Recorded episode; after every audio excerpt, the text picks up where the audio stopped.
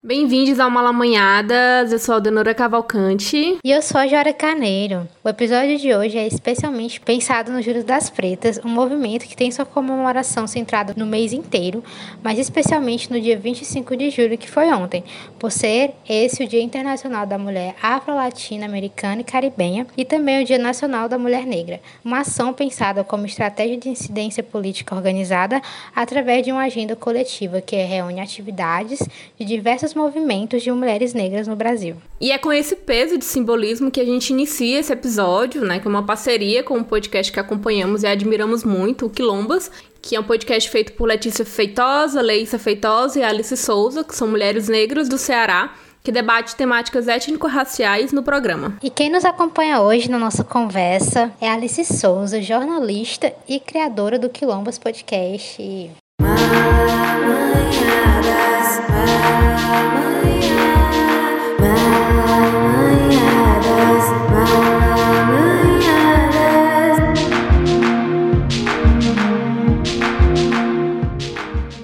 Vamos começar o programa, né, agradecendo a Alice por estar aqui presente na nossa nesse episódio.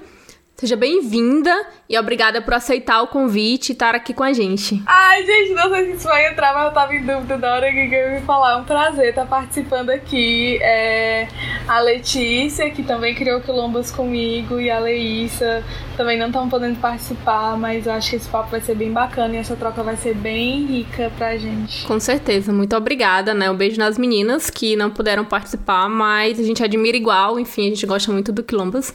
Para iniciar essa conversa, eu acho que a gente pode falar um pouco do trabalho de vocês, né? Que vocês desenvolvem com, com que vocês desenvolvem com podcast, porque assim como a gente do Malamanhadas, é, vocês são um podcast independente, hoje com uma parceria do Spotify há um, algum tempo, alguns meses. E é feito por, um, por mulheres nordestinas, né? E é um ponto central desse episódio que a gente vai conversar aqui. A gente sabe o quanto que a gente precisa lutar para conseguir um espaço dentro dessa podosfera brasileira tão branca, tão masculina e sudestina, né? Eu, eu amo essa palavra. É, então eu queria que tu compartilhasse um pouco da experiência em construir o Quilombas e ser esse espaço, enfim. Então, assim, é, pelo menos aqui no Ceará eu sinto, e aí eu não sei como é aí com vocês, depois vocês podem falar, mas é que eu sinto muito que existe um um racismo muito velado, porque não se fala muito sobre raça abertamente, porque aqui no Ceará tem um mito de que não, não existem negros aqui, todo mundo é misturado. E aí, é, o Quilombas nasceu muito disso, de muitas pautas que a gente tinha, assim, de conversas mesmo entre a gente, é, e que a gente queria dar vazão de alguma maneira a gente não encontrava, assim. E aí, como a gente estava fazendo jornalismo, eu e a Letícia, a gente se conectou nessa ideia. E o Quilombas acabou surgindo no final de um curso extracurricular que a gente fez, Sindicato dos Jornalistas. E aí a gente a, ideia era fazer só um, um, piloto e tal. Mas aí a gente gostou muito de fazer e a galera gostou de receber e a gente continuou fazendo. E a gente percebe que é, é é meio que difícil penetrar nesse mundo sudestino, porque quando a gente fala de podcast, a gente percebe que é assim, que é um movimento que nasceu em comunidade e tal, mas que existe uma concentração muito grande no sul e sudeste, tanto é, dos podcasts que estão conseguindo ser autossustentáveis, de receber patrocínio, essas coisas, é, tanto de se resumir aquele local, aquela vivência, aquele lugar, como é uma, é uma prática que já é da mídia, né? Então acho que é muito natural o podcast abraçar isso, essa prática de querer resumir o Brasil ao Sudeste. Então acho que involuntariamente isso acontece também com o podcast. E aí tem esse trabalhão, né? Que vocês também sabem como é de fazer esse tipo de conteúdo. É, trazendo junto com a gente esse território. E esse território que é carregado de preconceitos, esse território que é carregado de falta de informação sobre ele, falta de informação correta. Eu sou muito cachorrinha assim do Nordeste porque eu acho que a gente é um estado rico pra caramba em termos culturais assim. É, a gente pode fazer um, um rolê assim consórcio Nordeste por todos os estados que a gente vai perceber culturas super diferentes e ao mesmo tempo algumas coisas que movem aquelas pessoas também de uma maneira meio que universalmente, mas a gente consegue, por exemplo, questão de música, Pernambuco, aqui no Ceará mesmo, essa cena reggae. Isso é uma cultura muito rica, que a gente vê que não é, que não é muito explorada, porque também tem toda essa questão da comunicação, e, e principalmente da comunicação das grandes mídias, né? Aqui no Ceará a gente tem duas grandes mídias, mas eu acho que em todos os estados tem essa esse aspecto de monopólio quando a gente fala de comunicação e grande mídia. Assim, é interessante o que tu falou, Alice, porque é algo muito forte que a gente percebe que que é essa prática do, do que se repercute na grande mídia, que é trazida pro podcast, né? De que é, a mídia sudestina, ela meio que domina, assim. E é importante a gente trazer isso, principalmente nesse começo do episódio, né? As pessoas acham que o podcast é, ele veio como uma mídia muito forte, democrática e muito é, acessível e todo mundo vai fazer e todo mundo vai ter acesso e tal, quando na verdade a gente que está nessa prática, nesse, nesse fazendo isso, a gente sabe que não é assim, né? Então é muito importante isso que tu falou, né? Porque é importante de tirar essa imagem de que o podcast é democrático, que todo mundo vai ter esse acesso, tanto para produzir como para acessar a realidade é que a gente percebe que existe ainda essa diferenciação que a grande mídia, como você falou, é, é, já carregava, né? E ainda tem também, só, só acrescentando, ainda tem também muitos podcasts bons nordestinos que estão em produtoras sudestinas também, que a galera do Sudeste tá, tá pegando esses podcasts meio que pra eles, de uma certa forma. E a gente percebe isso, que a galera boa daqui acaba meio que vazando e é, sendo produzido por sudestinos também. Complicado, viu? E aí vocês falando nessa nesse rolê dessa história toda, né, dessa luta por esses espaços dentro da podosfera e dentro de toda a sociedade em si, a gente já entra nesse debate inevitável, né, que é a estigmatização das pessoas negras e o reforço também desses estereótipos que a gente vivencia tanto na sociedade ou na mídia, e sobretudo quando se trata de nós, né, mulheres negras. E aí a gente vem pensar e falar também nessas, nessas imagens, né, que são muito reforçadas dentro desses estereótipos, como a mulher negra hipersexualizada, como a empregada doméstica que está ali sempre no papel de servir o outro, né, e normalmente brancos. É, mas se a gente for ali olhar mais ao fundo, existem imagens que são atribuídas especialmente às mulheres negras nordestinas que muitas vezes são as mulheres sofredoras que saem de uma cidade de muita seca e pobreza e que vão para o Sudeste tentar a vida. E para além disso, né, a gente também pode trazer aqui um, uma personagem que fica mais fácil ainda de associar ao que eu tô falando, né? Tem a Maria do Carmo, da novela Senhora do Destino, para quem assistiu, e tem a, a Dona Lourdes, da novela mais recente agora, O Amor de Mãe. Aí eu queria saber como que tu observa essas imagens, esses estereótipos. É importante a gente ver, assim, a imagem que agrada, né?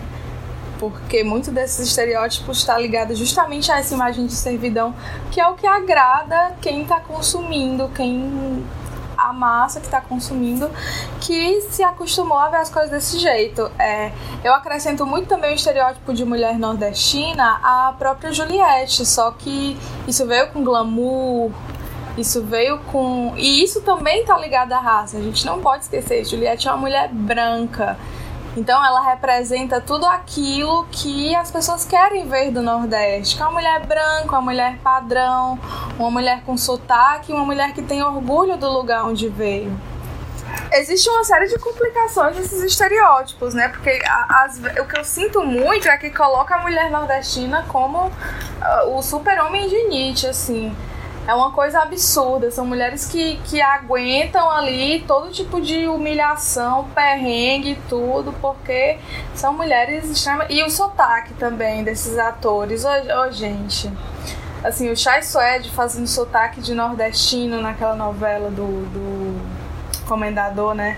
É triste, gente. É muito triste. E isso é uma coisa tão básica. Sei lá, bota um vídeo no YouTube de algum artista da região que você vai aprender o sotaque melhor do que como você acha que todo mundo aqui fala de. todo mundo que tá nessa faixa aqui do país fala desse jeito. Não é assim. E quando a gente fala da mulher negra nordestina, ela tá mais estigmatizada ainda. Ela porque a, além disso, a imagem da mulher negra nordestina, além dessa imagem sofredora, tem todo o problema racial que envolve isso dentro dos territórios. E essa maneira como essa como esse negócio racial atua pelos territórios também é uma coisa que vai muito diferente de estado para estado, porque aqui em Fortaleza, por exemplo, eu comecei falando desse racismo velado que tem aqui no Ceará. E eu enxergo muito dessa maneira, mas quando a gente vem para Fortaleza, no interior não, não, não, enxergo muito isso porque, enfim, eu vim de uma cidade muito pequena e tal, e lá todo mundo se conhecia. Então era mais difícil você ver essas coisas, visto que é velado. E quando a gente vem aqui para a capital, a gente percebe como é que o território se organiza e como é que o racismo atua exatamente nisso e como é que essas estruturas se mantêm para continuar fazendo desses territórios os periféricos e área nobre. Não isso que tu falou, só voltando aí, que eu achei interessante, que eu ia até falar na hora sobre o Chai Suede, né? Que ele fez aquele sotaque forçadíssimo, porque eu lembro que a primeira vez que ele abriu a boca naquela novela pra falar, eu fiquei, não, velho, hum, acredito nisso não. E aí, tu falou, né, que custava colocar um, um vídeo no YouTube ou que custava contratar atores realmente nordestinos para interpretar uma pessoa nordestina, entendeu? Não, tem que catar lá no sul, no sudeste, um suede, um não sei o que, um branco para fazer. Ai, pelo amor de Deus. Isso me frustra demais, gente, sério. E, e sem contar, é, também, é, puxando o que tu falou da Juliette, que eu vi um vídeo recente que falava que, tipo, a Juliette era mais nordestina do que os outros BBBs que estavam ali com ela. E, tipo, cara, sabe? Temos um medidor ali de nordestinos ali, sabe? Que aí, sabe? Pra mim, o nordestino, se fosse pra escolher nordestino, eu escolhi o Gil, né? Porque, pelo amor de Deus, né? Vamos combinar. Mas, assim, não estamos na posição de escolher ninguém, sabe? Tipo assim, estamos ali botando ali num padrão, num, num, numa, numa escalinha, assim, o que que é mais nordestina. Ela só é mais nordestina porque ela tá no padrão, que é branco, que é fofinha, que não sei o que, sabe? Tipo, gente, completamente problemático isso, sabe? Além de de não considerar as, as, completamente as diferenças e as variedades que existem no Nordeste, assim. Nossa, Nordeste, no, eu não sei nem falar, Nordestimômetro, sei lá, um termômetro de Nordeste, assim. Nordestômetro. Nordestômetro, assim, sabe? Gente, preguiça, né? Pelo amor de Deus, vamos combinar aí que na, pelo amor de Deus. E assim, na escala do Juliette, eu acho que eu tô 5. Se fosse assim, escala Juliette de 0 a 10, Juliette, quando você é, eu sou 5. Já começa aí pela cor, aí começa que é do interior, matuta, matuta. E aí já vai. Não, e sem considerar a questão de que, é, se, a, se, a gente for falar da questão racial, será se todo mundo ia endeusar ela, se ela não fosse branca, assim, sabe? Tipo, endeusar e admirar essa admiração que ela. É, essa conexão que ela tem com a terra dela, né? Enfim, é, né? Vamos pensando, assim, nessas questões, assim, sabe? Enfim, é muito, muito bizarro, assim. É, mas, assim, pensando nessas, nesse cenário, né, que a gente tem, assim, é, como é que tu vê, assim, é, estratégias que a gente pode combater, né? Esses estereótipos e esses reforços, assim, né?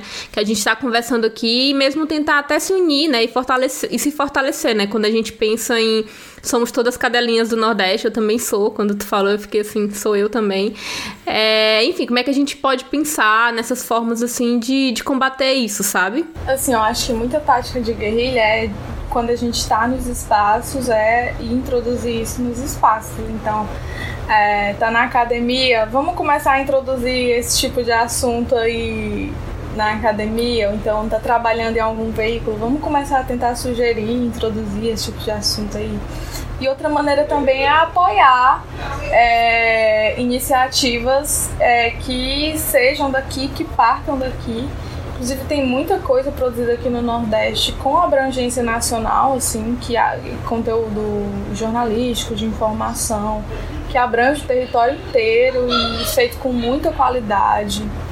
É, eu vou deixar para o quadro de dicas para citar algumas dicas aqui, mas tenho várias assim, da política até o bem-estar de, de pessoas daqui que estão fazendo muito bem esse trabalho. E a outra coisa também é se unir, né? Assim, é, eu acho que a voz em uníssono ela soa mais forte nesse sentido. E a gente consegue, por exemplo, numa conversa que nós três, a gente consegue diagnosticar várias coisas, várias problemáticas que a gente vê é, na cobertura sudestina, nesse tipo de conteúdo. Então, isso é uma maneira de se fortalecer, tá, tá informado sobre isso, estar ciente disso, estar é, munido de pessoas que também estejam nesse mesmo pensamento, é outra forma também de conseguir, de estratégia de combate também, né? Porque no, no final é isso, é uma grande estratégia de combate. Tu falou um ponto importante que eu acho que até a gente é uma estratégia de combate, né? Nossos, nossos próprios podcasts também é uma forma de combate nesse sentido. E quando tu falou da, da questão de inserir esses debates dentro da academia, eu vou puxar a sardinha para mim, que é, eu tô concluindo o mestrado agora. Na verdade, quando esse episódio sair, com fé em Deus, eu já vou ter defendido a minha tese. E na minha tese, para quem é ouvinte, assim, eu entrevistei as meninas do Quilombas, inclusive eu analiso Quilombas, né? É um dos podcasts que eu analiso de uma forma bem detalhada. Eu analiso dois podcasts, na verdade. É, enfim, só recapitulando, meu, meu, minha tese fala sobre mulheres negras dentro da podosfera brasileira. E dentro disso eu faço todo um debate teórico, tá, tarará, mas no fim eu analiso dois podcasts, que é o Afetos e o Quilombas, né, de vocês. E, enfim, eu pensei também muito nisso, pensando justamente nessas estratégias, assim, de trazer esses debates para os espaços que eu estou ocupando de alguma forma, né? Então, é, Pra, ainda puxando para isso, né? Eu estou me formando para uma universidade de Portugal. Enfim, trazendo autoras brasileiras, negras, e trazendo, analisando podcasts brasileiros, enfim, dentro de uma universidade tradicional, né? E eu gosto muito de reforçar isso porque, enfim, a gente vai batendo e vai é, meio que ocupando esses espaços, questionando e mostrando o que está sendo feito. É assim, né? A partir do, das nossas próprias iniciativas, assim, né? E eu, é, geralmente eu não falo muito, assim, mas acho sobre isso, mas acho importante pontuar, assim que é, hoje nessa vibe de fim de mestrado eu tô muito nessa vibe de que é, é também uma forma de, de, de guerrilha, assim, como tu disse. Enfim, a gente vai construindo, assim, né? Levando sempre com a gente, reforçando que a gente é nordestina também, reforçando as, as individualidades e diferenças e variedades, enfim e o respeito também a, a, essas outras os outros estados também enfim sempre levando a gente né tudo junto. Eu, eu falo muito sobre academia porque o Quilombas me proporcionou conhecer muitas acadêmicas negras daqui do estado que eu não fazia ideia que estavam fazendo pesquisas importantíssimas sobre temas que assim não são assunto na grande mídia assim. É, um que eu acho incrível é a Jéssica que ela fala sobre relação racial na, é, é, nas relações de trabalho e ela bota o foco dela sobre as empregadas domésticas e analisa é, o modo antes e depois da PEC que teve. Enfim, isso é super importante porque quando a gente pega para ver, ainda tem muita gente, maioria delas mulheres negras, trabalhando como domésticas de maneira informal, diga-se de passagem, a maioria mesmo depois da PEC. E, caras, é uma coisa que tava ali dada e virou uma pauta incrível e ninguém nunca foi atrás. Então eu acho que a academia é um espaço muito importante dentro disso. Muito, muito, muito, muito. Porque eu conheci muita gente.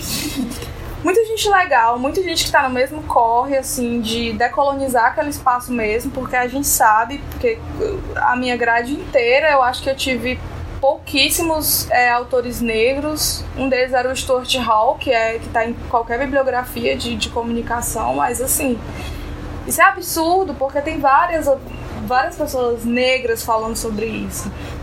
E aí, quando eu pesquisei sobre o feminicídio, eu pesquisei sobre cobertura do feminicídio aqui no Ceará.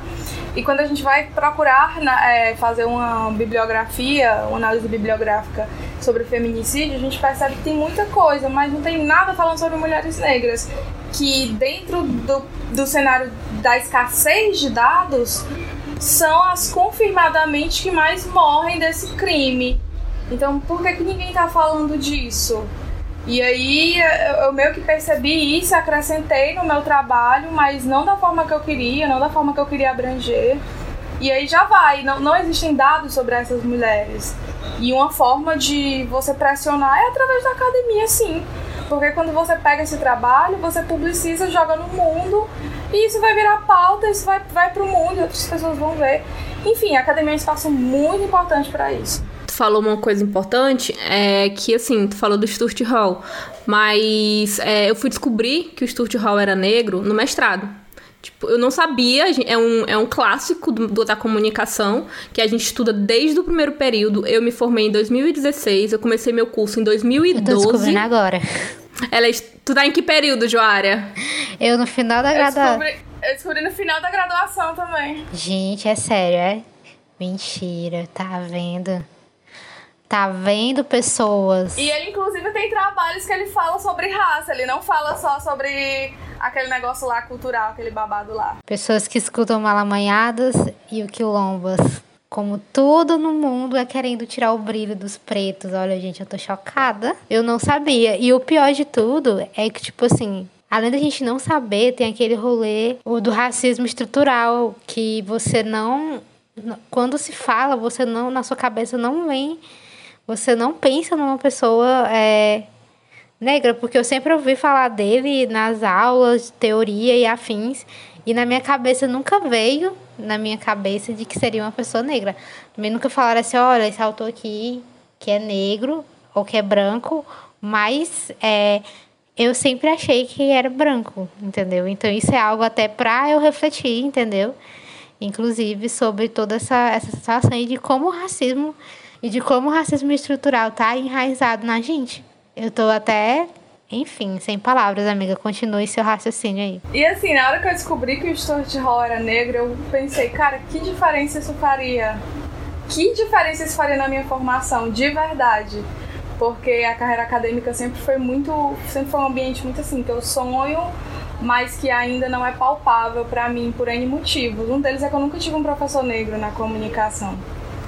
Assim, saber disso, se alguém tivesse me contado, gente, esse teórico aqui da comunicação que vocês veem praticamente os quatro anos é um cara negro que a gente está repetindo. E acho que muitos professores também nem sabem, porque para branquitude isso não é importante, isso é só um detalhe, mas eu fiquei pensando naquela minha cabecinha lá de quem entrou na graduação, assim, no terceiro semestre, eu soubesse que alguém tivesse me dado essa dica assim, esse cara aqui é negro, esse cara aqui é super importante que você tá estudando como teórico da comunicação, ele é negro.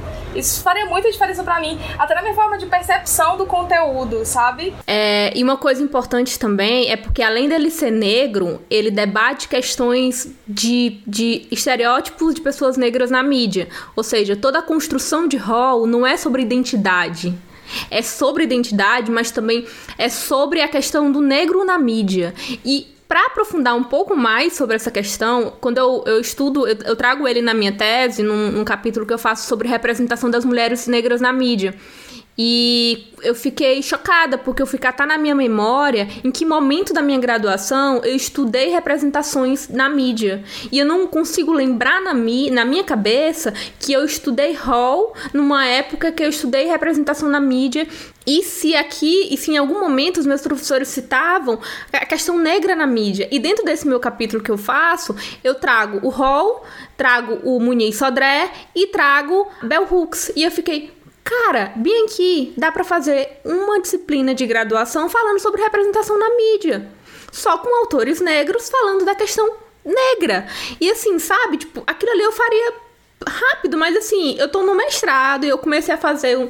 É, lembrando que o tema que eu escolhi pra, pra dissertação, tudo que eu debati sobre a questão negra na dissertação, eu nunca, nunca tive contato nenhum, em nenhum momento dentro da graduação formal. Eu sempre tive contato com pessoas que eram meus amigos, que conhecidos de, de outros lugares, que liam Bell Hooks, que liam Car Sueli Carneiro, que liam não sei o quê. E dali eu decidi fazer aquilo. Nunca foi algo provocado pela, dentro da academia formal, mas foi cursos alternativos em outras universidades e tal e tudo.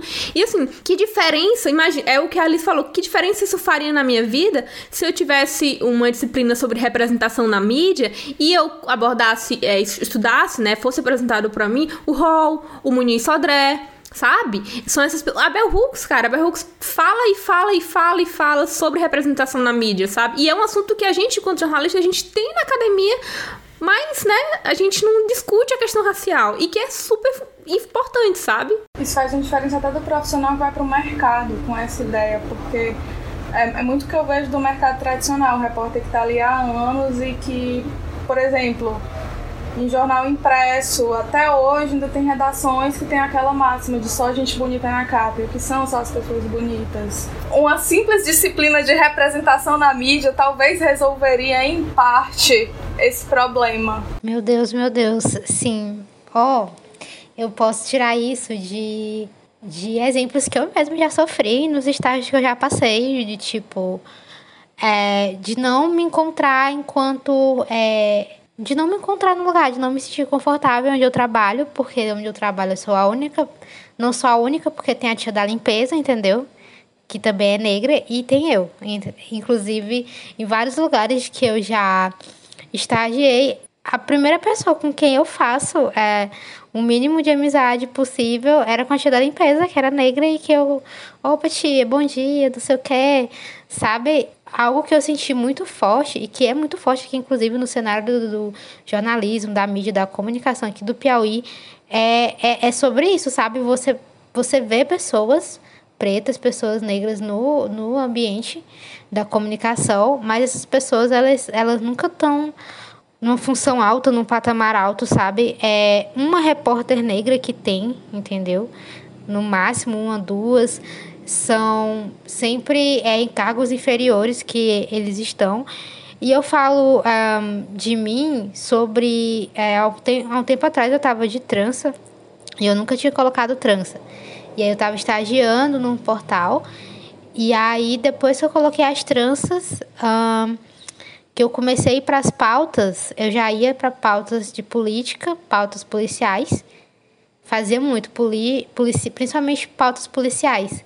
E aí depois que eu coloquei as tranças, o meu o tratamento, o tratamento que eu recebia dos delegados, da assessoria da polícia, da polícia militar, que já me conhecia, já, me, já não me tratavam assim, nossa, com a melhor coisa do mundo.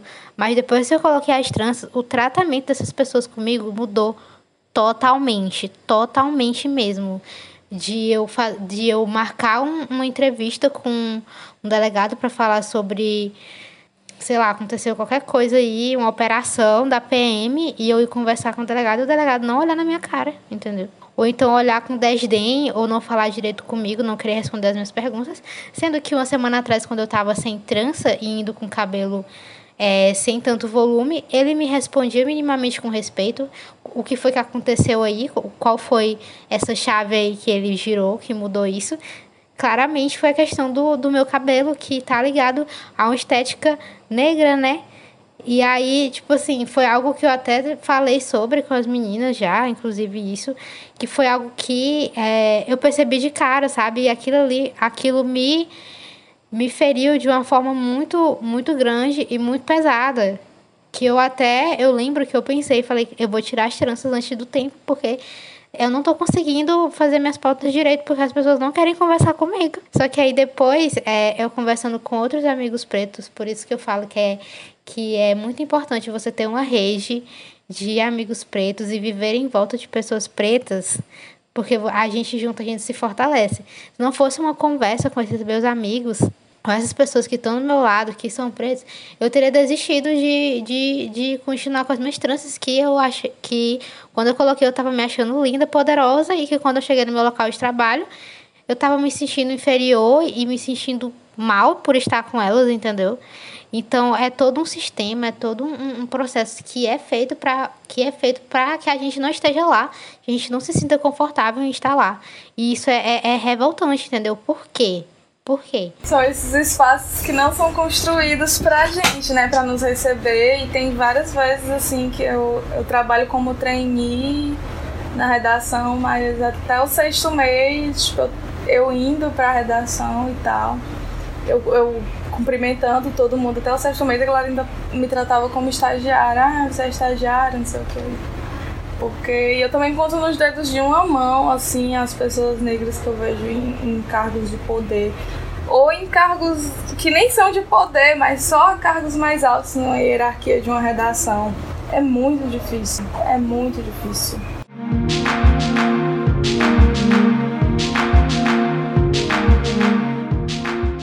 Pois é. E aí a gente já entrou um pouco, né, para falar sobre sobre esses espaços, né, e fez um pouco de e falou um pouco, né, sobre esse recorte que considera as questões, né, raciais e regionais. Mas agora nesse bloco, né, a gente quer se aprofundar mais sobre o que nos atravessa enquanto mulheres negras nordestinas a gente né, que vem acompanhando o aumento do debate sobre a consciência racial no Brasil, em que muitas pessoas vêm se reconhecendo enquanto negras, mas ao mesmo tempo também se observa que há muitos fiscais ali de negritude, vamos dizer assim, da autodeclaração alheia, né? E que quando a gente fala sobre esse assunto com um olhar entre as regiões do país, algumas pessoas do sul, do sudeste, questionam a autodeclaração de pessoas do Nordeste, sobretudo por conta da própria diversidade que existe aqui. Inclusive, isso até me lembrou que tu falou no início pra gente, né? Que no Ceará as pessoas falam que não existem pessoas negras. E aí eu queria saber como que tu vê toda essa situação. É, assim, é, tem muito disso. Eu percebo muito também na, no universo da podosfera negra que é, também eles são mais unidos, eu diria. Eles lá são, são mais unidos no sentido de não deixar a gente penetrar muito. Eu, eu, eu, sinto um pouco isso algumas vezes, não todas as vezes.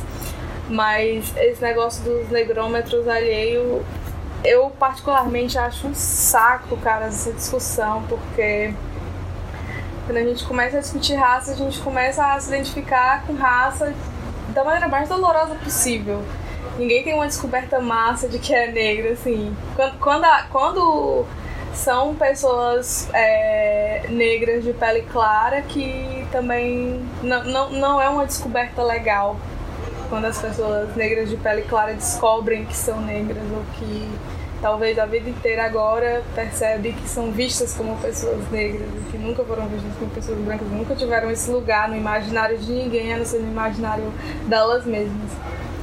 E tem também as pessoas que estão no, na régua aí da, do julgamento alheio, que sempre tiveram essa plena consciência de que são negras, muito por causa do fator raça atrelado ao fator classe. Aí que vem alguém para te dizer que você não é, ou que todo aquilo que.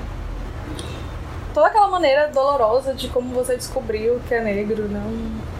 não é, ficou da sua cabeça. E de uma certa maneira isso é um, uma maneira de invisibilizar, né? Porque tem muito disso também. Tem uma galera que gosta muito de apontar o dedo, mas que no final das contas, quando vai é, usar argumentos, acaba é, trazendo toda a população que auto se declara parda para dentro do debate só quando convém. Quando não convém, a pessoa também não traz não e traça essa linha do negrômetro. Então isso eu acho muito pai, assim, e a própria discussão é meio que, que sem nexo, porque eu imagino que assim, não é como se fosse um prêmio, me autodeclarei negro, aqui vão abrir umas portas douradas para você. que, cara, em que mundo você vive assim? Então cada um se autodeclara e, e chega nesse momento de se perceber negro a partir das suas próprias experiências e muito por causa da partir das suas próprias experiências ruins com raça, experiências de racismo, que na hora você não se tocou que era racismo, que depois você, puxa vida, era isso o tempo inteiro. Era por isso que eu não me sentia bem-vinda nesses lugares. E tem muito disso também, porque eu mesmo, durante boa parte da minha vida, me vi, cresci vendo revista Capricho e achava que eu era branca. Na minha cabeça eu era branca quando era tipo 12 anos. Eu ficava, ai, meu pai me chamava de neguinha e eu, cara, que? O que, você tá falando? E durante muito tempo foi muito por causa disso. E o traço principal que as pessoas ligavam a isso era o cabelo, né? Que eu puxei da toda a raça indígena aí da minha família. E, mas as pessoas atrelavam a branquitude. O que é também outro aspecto muito interessante, né? Porque a gente tem, tem muito disso quando a gente fala de pessoas pardas, né? Pessoas autodeclaradas pardas, negras. Eu dei nome parda, fico usando pardo para poder diferenciar, né? O que, que, que, as pessoas que fazem esse negrômetro acham do, do pardo e do negro e usam isso quando convém. Mas tem muito disso também. O cabelo liso meu é um traço indígena, não é um traço branco, porque não tem ninguém branco na minha, na minha árvore genealógica. E durante muito tempo as pessoas é, tratavam isso, tratavam esse aspecto específico. Tanto que quando as pessoas me elogiavam, não sei que eu era bonita, elas diziam que meu cabelo era bonito. nossa, seu cabelo é muito bonito. Eu mesma, assim, toda, nunca fui muito bonita, não. É, é um ponto interessante, porque eu lembro muito, tu falou da podosfera negra, mas eu também falo do Black Twitter, né? Que é um grupinho fechado que as pessoas dizem, ah, não tem grupinho fechado, ah, não tem, não sei o quê. Tem um grupo fechado que são muito xenofóbicos e ficam colocando, é, fechando as portas de Alcanda para as pessoas do Nordeste, que eu já vi. Eu não estou dizendo aqui que eu já vi e já deixei de, deixei, deixei de seguir várias pessoas e a galera é, dando uma carteira, dando carteirada acadêmica. Não vou falar pessoa, nome de pessoas que eu não quero processinhos, mas pessoas usando carteirada acadêmica para deslegitimar a negritude alheia, eu já vi. E, enfim, são altas pessoas super queridas aí no Brasil. E, enfim, é, eu fico muito incomodada com isso. E essa é, é um ponto também que é, a gente, enquanto pessoas negras de pele clara, é, é, muito confuso, assim, você tentar se entender enquanto pessoa negra, quando pessoas é, ficam é, lhe questionando, algo nesse sentido. E eu lembro de dois momentos na minha vida que eu passei que foram, assim, completamente problemáticos, que é, eu fui atualizar uns dados meus no INSS e meu pai trabalhando no INSS, né? E aí eu. Eles, não, Nora, tu preenche aí que eu dou pro, pro funcionário. Não precisa ir na agência, né? Tipo, preenche. Eu, tá bom, pai. Preenchi. Meu pai é uma pessoa branca, né? É, eu preenchi, né? Coloquei nome, raça e tal. Me coloquei como parda, né? E a gente. Eu também não gosto da palavra parda, mas eu acho importante utilizar porque é, é uma classificação oficial, enfim, apesar de todas as discussões assim sobre isso que eu concordo, mas enfim. É, entreguei pro meu pai. Beleza, vida seguiu. Quando ele volta, ele diz que o funcionário, que é um amigo dele, é, nunca me viu como uma pessoa parda ou negra e achou estranho eu ter colocado isso e ele mudou, botou branca. Ele mudou a minha classe, é, é o, a minha autodeclaração porque ele me via desde pequena, é amigo do meu pai e nunca me considerou nunca me considerou uma pessoa negra, então ele mudou enfim, né? Então hoje deve estar tá lá, assim, né? Tipo, e foi uma coisa assim na família, enfim.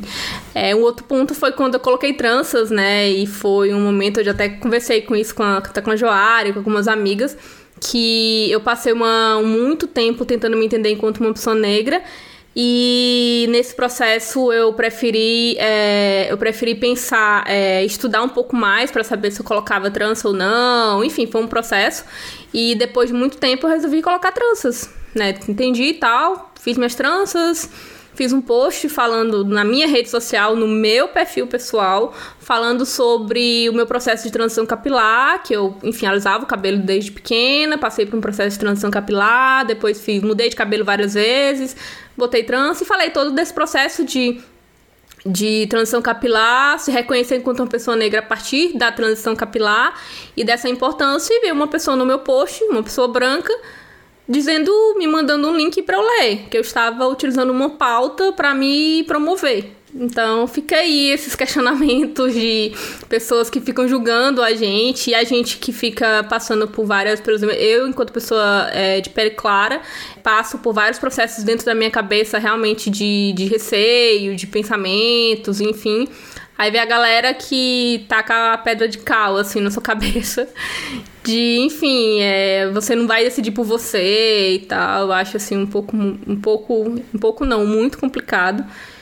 E, enfim, e é interessante porque é curioso, na verdade, que essa galera não, tá nem aí, né? Tipo, joga em você essas coisas e, enfim, você que lute com as suas questões pessoais e com o que eu tô jogando na sua cabecinha, né? Eu, eu ainda acho que esse cara aí, o amigo do teu pai, ele na cabeça dele talvez tenha feito um favor, porque, poxa, ela nem é negra, cara.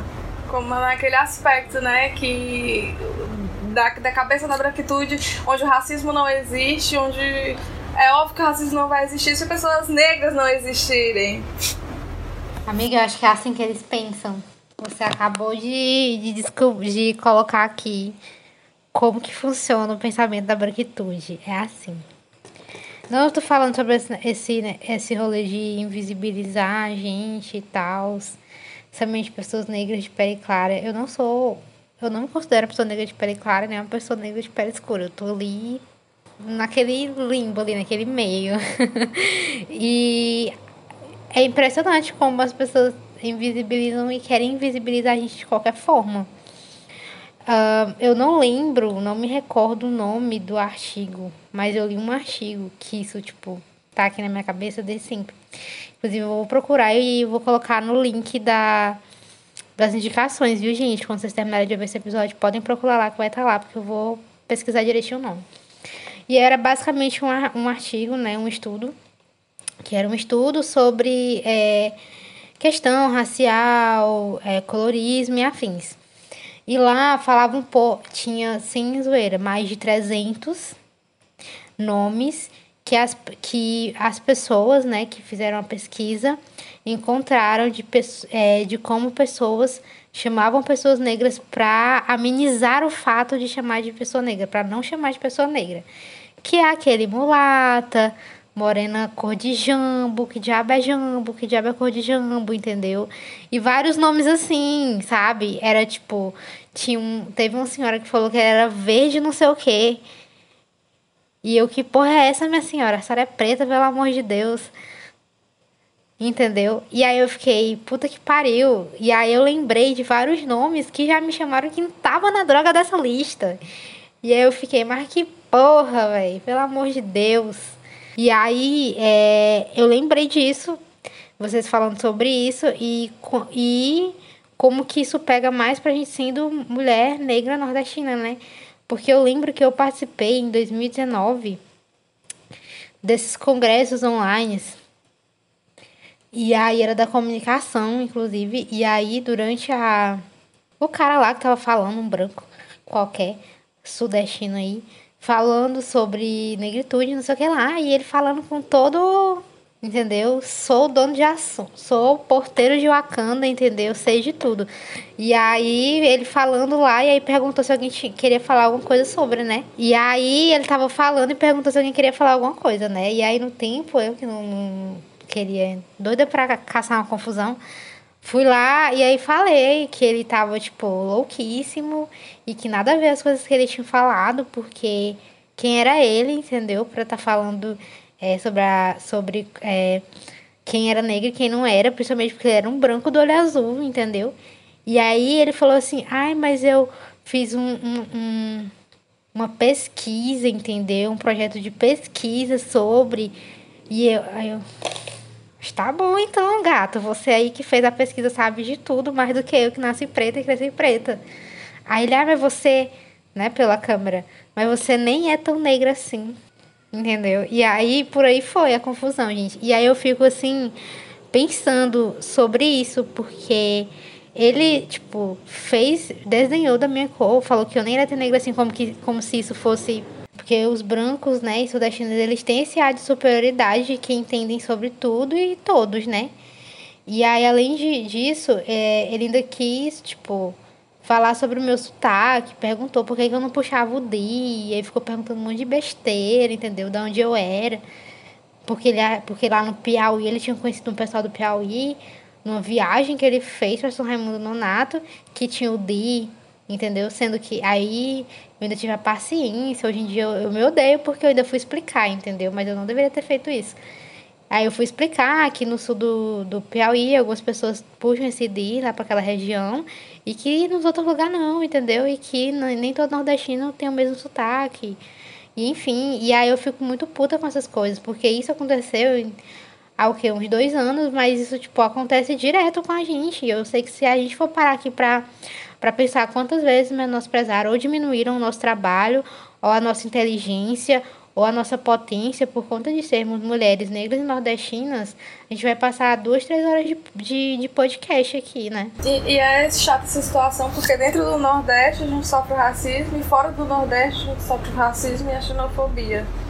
Não precisa também nem estar fora do Nordeste, às vezes a visão das pessoas que enfim, eu trabalhei com algumas pessoas do Sudeste, eu meio que sinto isso, até me sinto um pouco desconfortável às vezes. Porque eu vejo muito da visão que eles têm da gente é disso mesmo. Que, por exemplo, uma vez eu tava contando pra um grupo de pessoas aí, inclusive nordestinos, nordestinos não, sudestinos, é, sobre uma história da minha avó e tal, não sei o que, de, de como a minha família materna especificamente é, enxergava o sobrenatural como algo ali, assim, que a gente está conversando. Era esse sentido que eu queria falar, que ela não tinha aquele medo do sobrenatural, tinha só um receio sobre, meu Deus, o que é isso, mas não aquele medo. E aí a pessoa achou de bom tom relacionar, não, porque realmente no, no interior do Nordeste a vida deve ser muito complicada e diante de todos os problemas dessa pessoa, é, ver uma alma talvez não fosse uma coisa tão assustadora assim. E eu também, assim como a Joária, me senti um lixo por não ter conseguido responder isso na hora, porque na hora eu fiquei só assim, perplexa, e o assunto mudou e eu fiquei assim. Mas depois eu pensei assim, cara, em nenhum momento eu falei sobre a situação social da minha família. Por que, que ele aprendeu isso? De onde é que vem isso aí? Porque assim, tipo, a família da minha avó nunca tinha passado fome, não era nesse sentido. Essa não era a narrativa que eu tava falando ali. E de alguma maneira ele aprendeu isso e eu percebo muito isso, de como é que as pessoas enxergam a gente sabe? E como é que elas aprendem coisas a partir da maneira de como elas enxergam a gente. Nossa, isso é muito real, assim. É... Fala, tu falou de muito de xenofobia. E eu lembro que é, eu morei com uma sudestina Passei sete meses morando com ela e ela sempre se referia a mim como uma pessoa do norte, né? Já começava de não entender que eu era do Nordeste, por mais de muitas vezes eu falar que era do Nordeste. E para piorar, em alguns momentos que a gente conversava sobre comida, a gente estava cozinhando, uma, cada uma fazendo sua comida. Aí ela, eu comentando que na minha região, onde eu morava, a gente era um, a, tinha uma cultura muito de comer carne, então tinha carne na farofa, carne no arroz, carne em todo lugar, né, do prato assim. E ela, sério, eu achava que na região de vocês vocês comiam peixe. Peixe, só peixe. E em alguns momentos explicando algumas coisas, né? Tipo, contando uma história. Ela, tipo, sempre. Apesar desse momento, né? Teve outros momentos que ela contou uma história. Eu disse, não. É porque teve um dia que eu tava com meus amigos no Bob's. Bob's, um fast food, tipo McDonald's. E não sei o que, não sei o que. E eu fiquei assim, garota, tu acha que eu vim da onde, assim? Tipo, qual é a imagem? Só que assim, Novamente, eu não consegui. É, eu não consegui. no momento, eu não conseguia revidar em nenhum momento, assim, né? Tipo, confrontar e tal. Mas, enfim, é muito bizarro a visão que as pessoas têm da gente, assim. É muito. Da onde é que essa pessoa tira, assim, isso da cabeça, sabe? Em que momento. É, eu acho que ela olha pra gente e acha que é, tipo, uma, uma, uma aberração ali na frente dela. Em alguns momentos, assim, olha e não vê a gente. E, sei lá, é muito doido, assim pensar e enfim. E tem também o sudestino que conhece muito tal lugar só porque visitou a praia de tal lugar. Por exemplo, muita gente que vem aqui só visita Jericoacoara, que é uma cidade totalmente pensada, estruturada e feita para turista. Conheço o Ceará, conheço o Nordeste, lugar maravilhoso, lugar de praias belas, lugar quente. E eu fico assim, caras, pelo amor de Deus, se manca. E, e, tem muito disso até hoje, a galera que só visita o litoral dos cantos e, e ah, conheci tal lugar, realmente nem dá para perceber que tem tanta pobreza em determinado lugar, tão lindas né, paisagens.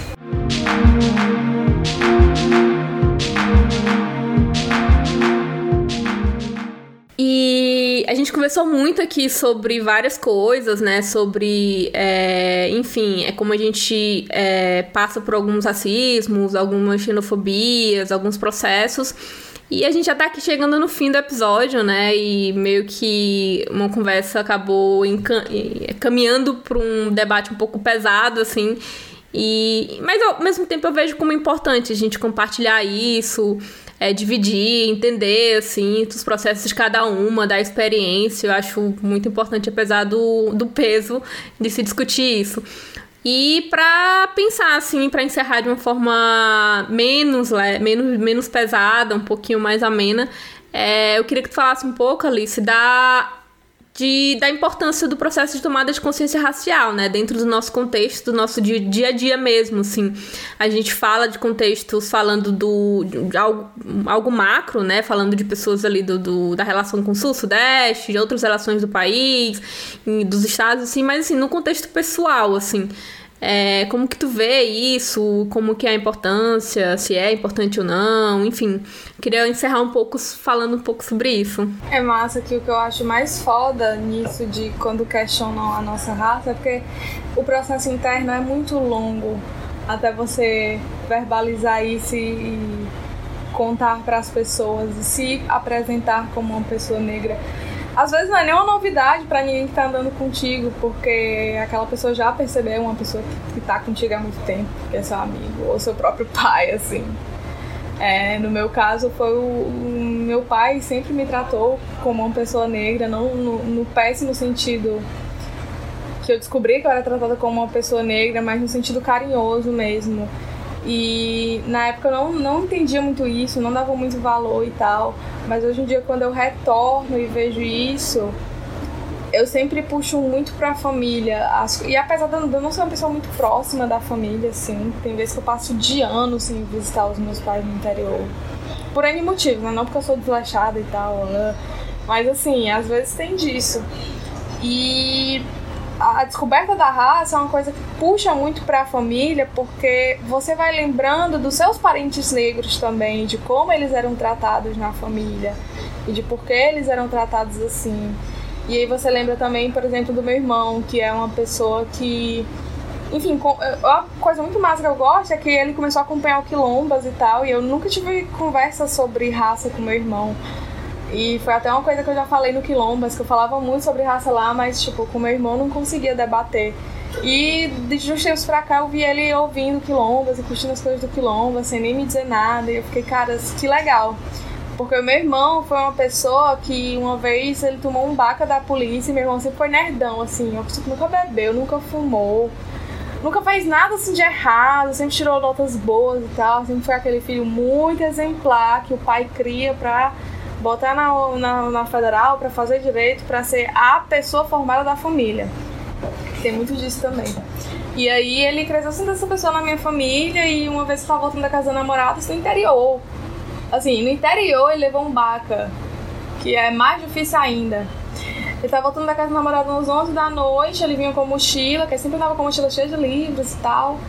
Aí a polícia parou ele, achou de bom tom para ele, conhecia ele, conhecia o pai dele, o meu pai no caso, conhecia a mãe dele, conhecia a família toda, mas achou de bom tom para ele é, pegar a mochila dele, abrir, jogar tudo no chão e dizer, é, não tem nada, e saírem. E assim, eu não, não consigo nem imaginar como foi isso pra ele, mas quando ele me contou isso na hora, eu só na hora eu não percebi, na hora eu também era muito criança, eu não percebi no momento que aquilo era racismo. E que quando a gente vai perceber isso, de, de como é. de como a gente percebe isso pelas formas dolorosas, a gente tem o outro lado para explorar também, que é o lado da afetividade, que é o lado do amor a si mesmo, do amor aos próprios traços, que tem muito disso também. Durante muito tempo eu odiei meu nariz e a minha boca, eu odiava, odiava, odiava, odiava, porque eu queria que fosse tudo muito fino, eu queria que o meu rosto fosse fino, europeu, branco, era isso que eu queria, era esse o padrão desejado. E quando você tem essa tomada de consciência sobre isso, abre um leque de assim, opções de beleza. A, a, não tem sensação melhor do que você para quem tá ouvindo aí, não sei, lésbica, orientação sexual ou hétero. Mas sensação melhor de você olhar para uma pessoa que você achava muito interessante e pensar, cara, essa pessoa é só branca. E isso foi uma coisa que aconteceu muito depois que a gente que eu tive essa tomada de, de consciência racial, de perceber, cara, essa pessoa é só branca, essa pessoa não tem nada demais. É... E aí é, a gente vai aprendendo as coisas boas ao longo da vida, porque é isso. Eu acho que todo dia eu aprendo uma coisa nova sobre isso, sobre como a raça se entrelaça, sobre como a minha relação com a minha avó traz muito aspecto racial que eu nunca nem imaginei que existia, porque a gente nunca conversou sobre isso, mas a gente consegue ver isso nas coisas, no afeto, no carinho. Quando você, por exemplo, quando eu via minha avó me chamar de neguinha de uma maneira afetuosa, porque ninguém nunca se referiu à raça para mim de maneira afetuosa. A raça sempre foi, é, antes dessa tomada de consciência racial, a raça sempre foi um, um tema indiscutível na minha vida. Isso nem entra em discussão porque isso não, não está em discussão. E aí, quando isso começa a aparecer, existem isso e essa descoberta, assim, eu, eu acho muito massa. Eu acho muito massa descobrir coisas novas todos os dias e descobrir também parte da nossa história, que diabo é essa ancestralidade que o pessoal fala tanto, que parece que está tão longe de mim, mas quando a gente olha as famílias aqui no Nordeste, e eu falo muito Nordeste porque eu não sei, pra mim, quando eu penso em Nordeste, o que é que eu penso? Eu penso numa família enorme, eu penso em vó, eu penso em terreiro de quintal de vó. É nessa coisa que eu penso, nessa coisa assim. Que as relações estão imbricadas em coisas tão simples. Por exemplo, o cheiro do cajueiro do quintal da minha avó que afeto é esse que nos liga, entendeu? É, é uma coisa muito maior. Você consegue perceber que as coisas são bem mais amplas do que a nossa, a nossa mente colonizada consegue ver. E isso, assim, não tem preço. E isso é uma coisa que você vai ganhando os frutos ao longo da vida. Você vai descobrindo ao longo da vida. Isso é muito massa. É muito massa. É um processo de autoconhecimento muito gostoso. Doloroso, mas uma hora ele fica gostoso. Sim, mas eu que também acho interessante que tu falou de ancestralidade, que é um tema que está muito em alta, assim, de discussão, e falam sobre isso e tal, mas, e falam sobre ancestralidade pensando em, em, em África, né? Mas para mim, ancestralidade é aqui, sabe? É eu tentar descobrir quem foi as pessoas que vieram antes dos meus bisavós. Porque a gente aqui do Nordeste, pelo menos eu tenho essa, muito, essa sensação muito forte que a gente não sabe de onde é que a gente veio, assim. E quando eu falo que da onde a gente veio, eu não tô falando de África, eu não tô falando de antepassados. De antepassados no sentido de séculos passados. Eu tô falando do meu tataravô.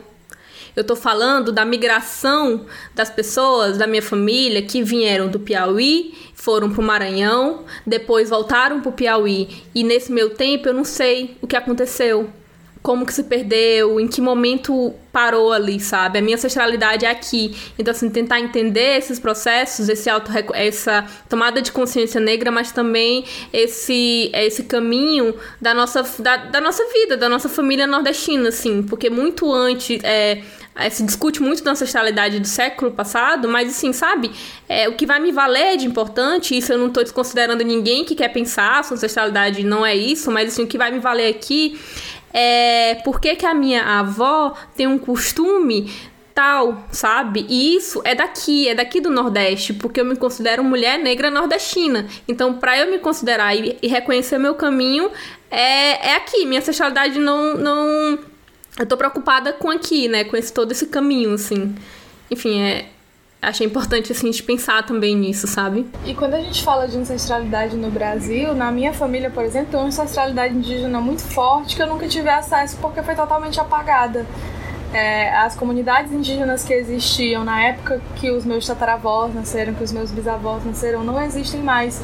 Os meus avós foram é, catequizados de uma certa forma, a igreja tomou conta daquele lugar e essa história tá perdida, assim. E eu percebo que tem muito da ancestralidade, principalmente no contar de histórias, porque vó gosta muito de contar histórias. E são sempre histórias muito ricas, assim, que você percebe as peculiaridades daquilo, as peculiaridades da própria família, da linhagem familiar. E que é uma coisa que se tem na lembrança, porque raramente tem foto também, tem muito disso, né? Raramente a gente tem foto desses antepassados, então é algo muito da lembrança e muito da tradição oral.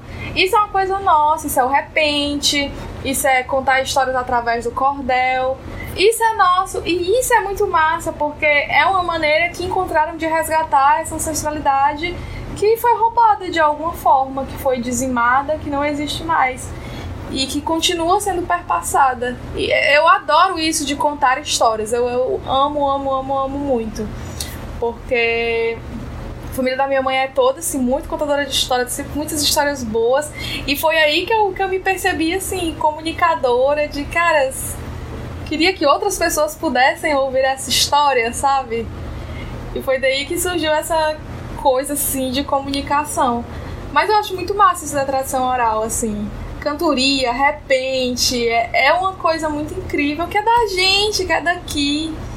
E que às vezes a gente não, não acaba não dando tanto valor assim, né? Não dando tanto valor no nível de ensinar essas práticas e de onde vieram essas práticas, porque Tipo, cantoria, de repente, é uma coisa que sempre foi dada na minha vida e eu sempre achei, ai, que saco. E quando a gente descobre a, a raiz dessa tradição, de onde essa tradição veio, por que, que é uma tradição, as coisas ganham outro sabor, as coisas ficam ganham outra maneira de ser, ser consumidas. E isso é muito massa, isso é muito legal. E, e aí entra, né, que é uma coisa que não é tão ensinada assim é, pra galera nova, porque, tipo assim, a galera nova cresce agora hoje em dia com sotaque de youtuber. O, pessoal do interior do Ceará falando meu, falando cria. Oh, assim, uma coisa que me deixa muito revoltada, sabe? Eu só queria falar que eu me sinto contempladíssima pela fala de vocês, um, principalmente porque eu compartilho muito, muito mesmo do que a Aldanora falou sobre a gente buscar o que está perto, que não está tão perto porque foi apagado e que foi algo que aconteceu há muito pouco tempo, entendeu? E que eu e que é importantíssimo a gente buscar isso, sabe? Eu, por exemplo, o que veio depois da minha avó, eu não faço a mínima ideia, sabe? Não faço a mínima ideia. Inclusive, eu queria saber mais sobre a história do início da vida da minha avó, entendeu? Só que a minha avó já morreu e, é, e são coisas que os meus pais não sabem contar sobre a própria a história de o que aconteceu, porque a minha avó, ela não era do de onde a gente mora, onde a minha família se constituiu, entendeu? E aí os meus pais não sabem dizer do, do porquê, de onde ela era, de onde ela veio, de onde era a família dela, entendeu? E isso para mim é importante, sabe? Eu, isso da minha avó paterna, minha avó materna, minha mãe disse que era índia mesmo, minha bisavó, no caso. Era índia, índia mesmo, e casou com um branquelo, entendeu? E aí perdeu o sobrenome dela quando ela casou. É tanto que a minha mãe, a minha mãe, o nome dela é Zilma Ferreira, ela não tem outro sobrenome porque ela só tem o sobrenome do pai. Porque o da mãe, o, o branco não quis botar no, na droga do registro, entendeu? E isso são coisas que são importantíssimas de, de eu saber que eu não sei, porque eles não estão mais vivos e não tem e não deixaram nada, entendeu? Para eu correr atrás, sabe? E aí, ó, eu, por isso eu compartilho muito, muito mesmo do que a Dona falou, principalmente porque eu queria conhecer mais sobre essas minhas raízes indígenas e, e, e da minha família paterna, que é de negritude, entendeu? E sobre o que a Aline falou também, sabe? Da gente também é tá aí nessa e ter orgulho de, de ser nordestina, bater no peito e falar, sou mulher negra nordestina, entendeu? Negócio de meu, não sei o que, o que diabo é isso? Eu também vejo as pessoas falando, eu fico, gente, por favor. Mas fora isso mesmo, só agradecer mesmo, porque o episódio foi incrível. É sempre bom a gente conversar sobre essas coisas. Toda vez que tem um episódio assim, gente, eu amo. Eu termino o episódio, chega, tô assim de uma lavada, porque conversei, falei, principalmente com outros que me compreendem bastante sobre esses assuntos e é sempre muito bom e muito importante a gente conversar entre si e também levar esses debates e, e, e tudo isso para as outras pessoas que escutam Malamanhadas. Então, e o Quilombas. então, só agradecer mesmo.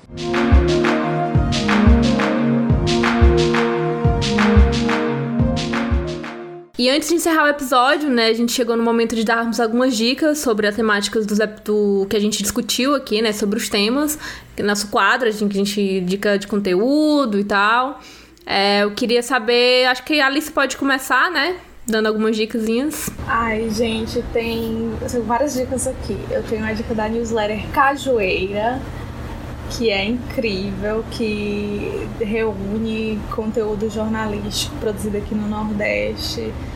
Às vezes com abrangência global, global nacional, às vezes com abrangência local, e que é um trabalho muito rico. E que, assim, até a gente mesmo está no Nordeste, às vezes não conhece esses veículos de comunicação que estão fazendo esse trabalho também independente. E aí é muito boa para ficar ligada, é uma newsletter quinzenal. É, sobre esse tema Nordeste também tem muito uma discussão muito boa sobre a figura do feminino no Nordeste. E aí que infelizmente não aborda a raça, porque a gente tem muito disso também. Mas, de qualquer maneira, é, um, é uma obra muito boa que é da Adriana Negreiros, que é o Maria Bonita, onde ela reescreve a biografia da Maria Bonita sem todos aqueles é, enfeites com, com que a gente ouve a história da Maria Bonita, né? A gente, ela, ela traz várias histórias de abusos que aconteciam no cangaço, que assim, não era não era aquele negócio do mulher macho sim senhor, mas sim que eram mulheres que já desde aquela época já sofriam por conta desse patriarcalismo que existe, que existia muito no cangaço, que era muito o, o, o forte do cangaço, porque mesmo durante muito tempo não pôde ter mulher, né, no grupo. É, e outra coisa também é um podcast que eu gosto muito e acompanho, além daqui do Malamanhadas, né, claro, é, As Cunhãs, que são é, jornalistas cearenses que falam sobre política e elas discutem tanto da política local quanto da política nacional também. E assim, eu acho incrível, eu acho essas mulheres assim incrível, tanto que pra, pra me acompanhar, para acompanhar o noticiário sobre política, eu me atualizo com as cunhãs e me atualizo com aquele papo de política. Para mim estão no mesmo nível. Sinceramente, é um podcast muito bom, muito bom, muito engraçado e aborda com muita leveza também é, esse tema. É, e para além disso, tem vários artistas também daqui que fazem um trabalho muito massa e que abordam raça. E aí vou puxar a sardinha pro Quilombas, que a gente lançou recentemente um episódio com o Nego Galo, que é um rapper cearense e assim, ele tá desde 2007 no mundo da música, conhecidíssimo. E mesmo assim enfrenta todas as problemáticas de ser um rapper negro que mora na periferia do Ceará, o gueto do gueto. Então, é um episódio que tá muito bacana sobre isso. E ele fala muito, ele tem muita consciência disso, desse lugar dele que ele ocupa, esse lugar racial e esse lugar social também que ele ocupa no trabalho que ele faz. Então é um artista muito massa para vocês acompanharem também o trabalho que ele faz, é Nego Galo. E apesar dele trazer uma coisa muito local nas músicas dele, ele fala muito sobre sensações e sentimentos e lugares abstratos que estão ali pra gente. Dá pra fazer uma viagem muito boa, assim, com os trabalhos dele. E é isso, senão eu vou, vou passar a noite toda aqui, indicando coisa. É, ah, eu adorei as dicas. É, eu adoro a cajueira também. Aproveita a, a, a indicação do aproveitando o ensejo da cajueira, indico também o, o Decentraliza, que é a nova newsletter da, da redação virtual, que também é coordenado pela Joana. Inclusive, sigam a Joana, é uma jornalista que eu acompanho muito. E fica a dica, né? Ela também é nordestina. E ela faz um trabalho muito bom, assim, de, de conexão no, no jornalismo, produção independente. Gosto muito e admiro bastante. É, como dicas, eu vou puxar a sardinha para Malamanhadas, vou indicar o Debaixo do Cajueiro, que é um podcast que a gente produz pela Malamanhadas Produtora, que é feito pela Clara e a Elane, que elas discutem, né? São duas mulheres negras e discutem vivências, compartilham sentimentos, temáticas, é muito bom. Inclusive, elas estão com um especial de Júlio das Pretas com entrevistas, Júlio das Pretas com entrevistas, muito bom. É, indico também o podcast Hélio Megafone, que é um podcast daqui também do Piauí, feito pela Camila Hilário, que fala sobre é, várias temáticas, é, é, tipo monólogo, assim, ela discute muito reflexões, a Camila fala muito também sobre literatura e autoestima também, é muito bom.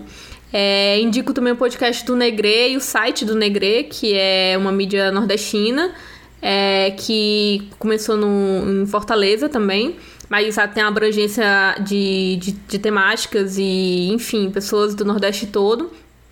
E para concluir as minhas dicas, eu indico é, que vocês acompanhem o trabalho do Nego Bispo. Nego Bispo é um pesquisador, um pensador quilombola piauiense que é, já lançou vários livros sobre quilombo, resistência negra. Eu admiro muito ele, acompanho o trabalho. E ele vem desenvolvendo um trabalho há muitos anos, âmbito local, regional, nacional também.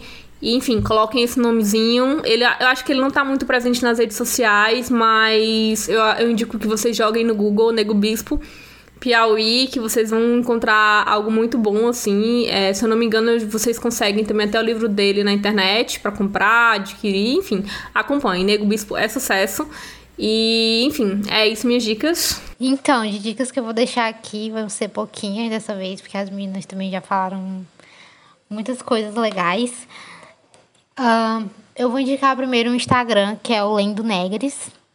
Não sei se vocês conhecem, mas é um Instagram incrível, é, da Bianca, inclusive, que é perfeita, maravilhosa e que ela sempre tá lá falando sobre, indicando muitos livros muito bons, inclusive, fazendo sorteio, debates, é, clube de leitura sobre é, livros escritos para pessoas negras e por pessoas negras. Então ele é muito bom. Esse Instagram, além do Negres, o artigo também que vai sair, eu vou colocar o nome aí no, nas nossas dicas para vocês é, lerem um pouco sobre o colorismo sobre, é, e sobre é, esses absurdos aí que, a, que as pessoas falam. Vocês vão rir tanto, gente. Vai ser super divertido. É, vai ser bizarro e super divertido ao mesmo tempo. Então, as indicações que eu tenho são essas duas. É isso, gente. Muito obrigada. Quero agradecer novamente a Alice pelo, pela presença. Enfim, é, mando um beijo para as meninas do Quilombas também. Esse episódio foi muito, muito bom de gravar. É, muito, é sempre muito bom gravar esses episódios. A gente é, sai meio que feliz, assim. Eu tô muito bem, assim. Eu vim de um dia pux... eu vim de um dia puxado, assim, de trabalho. A gente porque, pra quem não sabe, a gente tá gravando de noite, assim. E esse episódio para mim foi muito bom, assim, renovou muito as minhas energias. Obrigada, Alice. Eu que agradeço pelo espaço, meninas. Foi um prazer aqui. É muito massa a gente ficar com essas trocas. A Joara falou há pouco tempo atrás, né, que é muito massa a gente ter esse espaço para trocar essas ideias que a gente se sente, a gente fala e se sente ouvido, né? Quando a outra pessoa entende. E isso é, faz muita diferença nesse processo de comunicação. E no mais, eu queria deixar a dica aí para vocês seguirem o Quilombas também. A gente está na pista aí produzindo também na, desse jeito, depois do trabalho, mortas de cansadas, mas é isso, é a vida da produtora independente também. E sigamos, né? Tem muita coisa ainda pra gente fazer e para acontecer. É isso, incrível. Eu já, né, agradecer ali mais um pouquinho atrás, mas só reforçando mesmo de agradecer a Alice as meninas do Quilombo por terem topado essa conversa com a gente. E também por esse papo maravilhoso, maravilhoso que eu tive com vocês. Tô de energia renovada, pronta para amanhã. Só mais um dia de luta. E amanhã ainda é sexta, mulher, dá certo. Então,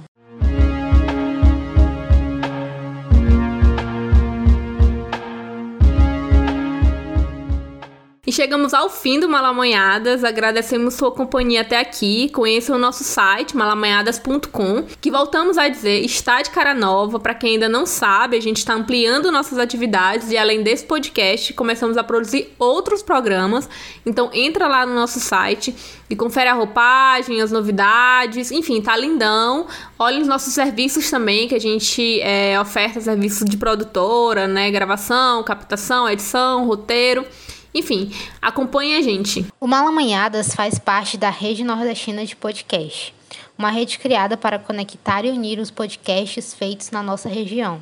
Se você é um podcast feito por pessoas do Nordeste, preencha o formulário na nossa bio e vem integrar conosco a nossa rede. Você pode também procurar os podcasts nas redes por meio da hashtag Podcast Nordestino.